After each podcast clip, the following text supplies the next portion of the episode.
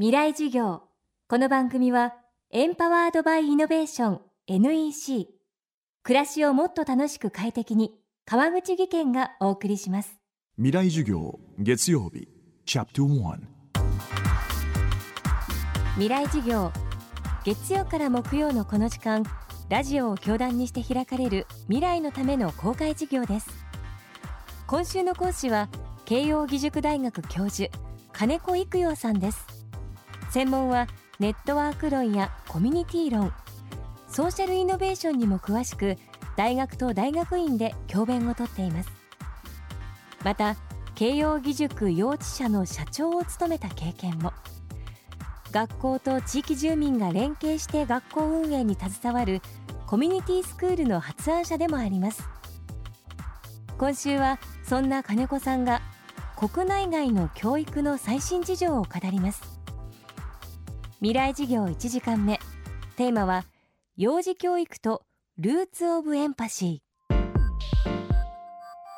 幼児教育に最先端っていうのあるんでしょうかね。あの子供はやっぱり昔からずっと同じですからやっぱり、うん、私思って大事なことは、うん、これをやれっていうんじゃなくてどうなのとかまあこれとこれとこれってあるけどどれ選ぶのっていったちょっとそういう何て言うんですかね。少しこうお父さんお母さんの方が余裕を持っていくことは大事じゃないかなと思います。なんか最先端の方法がいいということじゃないような気がしますね。よく聞かれるのはそのお受験ってどうなのとか無駄なのそれともいいのって言うけども私はですね親の気持ちはやっぱりいいと思うところに入れたいっていうのは、まあ、当然ですよね。だから、まあ、それを私は文句吸い合いは全然ないのであのダメだとかやめろっては言わないですがまあ無駄じゃないかなっていうふうにもっとやっぱり伸びやかにねしてほしいですよね。でもやっぱり小学校あに入れたいっていう親の気持ちはまあ無視はできないのでまあしゃあねえかなと思ってました。小さい子供はのびのびと育てた方がいいと語る金子さん一方海外では幼児教育に新たな手法が誕生していますこれちょっとカナダの例なんですけども Roots of Empathy ルーツはまあ根源ですね。エンパシーは共感っていうんですか。そういうすごくプログラムがあって今カナダまあ世界中で、え、500万人の子どもたちは受けてるっていうんですけどもすごく簡単に言うとまあ幼稚園の年長さんぐらいから小学生なんですけどもえーと、月に1回なんですが3ヶ月から4ヶ月ぐらいの赤ちゃんを、まあ、お父さんかお母さんか両方が教室に連れてってですねみんなとこうお話というかあの交流を持つという1年間のプログラムをあの提供していてこれがですねいじめを防止をしたりそれからからかいをやめたりということですごく効果があるとしかもですね医学部の先生たちあの慶応の医学部の先生たちともこれあの交流があるんですけどもちゃんと私は詳しくないんですけども脳とか調べるとですねその子どもたちがこう何年かするとあのすごく影響があってしかもやはり成績も良くなるというねそういうすごいプログラムがあのカナダ中で、まあ、アメリカもイギリスもですけども赤ちゃんが先生になるとこういう面白いプログラムです。普通子どもたちうちに帰ってねまあ DV 受けてる子どもたちまで行かないとしてもやっぱり親が喧嘩してたり、えー、仲悪かったりないしはいつもいじめられてるっていう子は、まあ、勉強どこじゃないですよね。でやはり赤ちゃんを目の前にしていろいろお話をしたりお話ししても言葉は通じませんけどね、えー、見てると、うん、そういう気持ちがねこう和らぐらしいですね。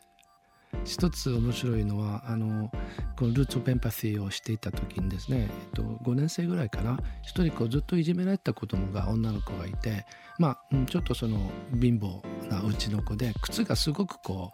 うまあ汚いというか 古いというか。それでまあその子の友達がある時ですね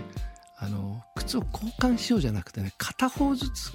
履こうっていうことをあの提案してでその子はそのクラスのリーダーだったんですね。それがきっかけになってもういじめがなくなったっていう。それなんかすごいなって子供がね私のいい靴あげるよじゃなくてあなたの靴を一足片方ずつ履きましょうってなんか言うのはすごいメッセージ大人はちょっと考えつかないと思うんですよね。でこれはまあルーツ・オブ・エンパシーのクラスをこうずっとやってきたから思いついたらしいんですけども、まあ、こういうことの方が幼児教育にとっては根本的に大事な問題かなと思いつつちょっとなかなか日本ではねなかなかやっぱり校長先生そんなこと嫌あるんじゃないかなって思ったりしますんでまああのいつかねこういうことが日本でもできるといいなと思ってます。未来授業。今日は幼児教育とルーツオブエンパシーをテーマにお届けしました。明日も慶應義塾大学教授金子育陽さんの授業をお届けします。そして先日行われた FM フェスティバルのビデオポッドキャストも配信しています。ダウンロードは FM フェスティバルで検索してください。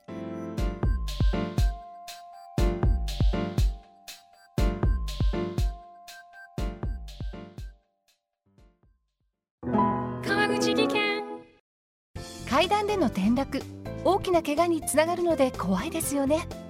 足元の見分けにくい階段でもコントラストでくっきり。白いスベラーズが登場しました。皆様の暮らしをもっと楽しく快適に。川口技研のスベラーズです。未来授業。この番組はエンパワードバイイノベーション NEC 暮らしをもっと楽しく快適に川口義賢がお送りしました。